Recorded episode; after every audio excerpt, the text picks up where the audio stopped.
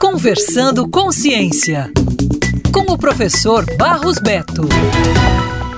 A gestão de resíduos sólidos em nossas cidades é um problema que afeta não apenas o poder público, mas também o cotidiano de cada habitante.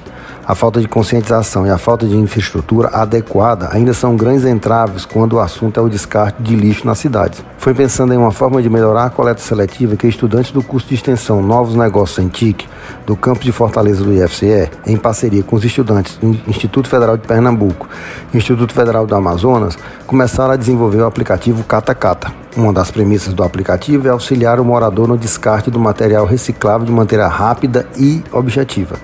Para o catador, a certeza da geração de renda e da coleta pontual. O aplicativo também tem como premissa a redução do lixo nas ruas, a fomentação da coleta seletiva na comunidade, a difusão da educação ambiental como ferramenta para a conscientização de preservação do meio ambiente e também a valorização e o reconhecimento da atividade de catador de materiais recicláveis. A equipe que desenvolve o aplicativo visitou durante o mês de janeiro a cidade de Vajota, no interior do Ceará, e foi recepcionada por gestores do município, que será o piloto para a implantação e aperfeiçoamento do aplicativo. O aplicativo permitirá uma comunicação direta entre associações, empresas de reciclagem e a população em geral com os catadores de materiais recicláveis. O Catacata foi aprovado para a segunda fase do programa Centelha, que estimula a criação de empreendimentos inovadores e dissemina a cultura empreendedora no Ceará. O Centelha proporcionará aos ganhadores da edição capacitações, recursos financeiros e suporte para transformar ideias em negócios de sucesso. Quem quiser saber mais sobre o aplicativo Catacata pode entrar em contato pelo e-mail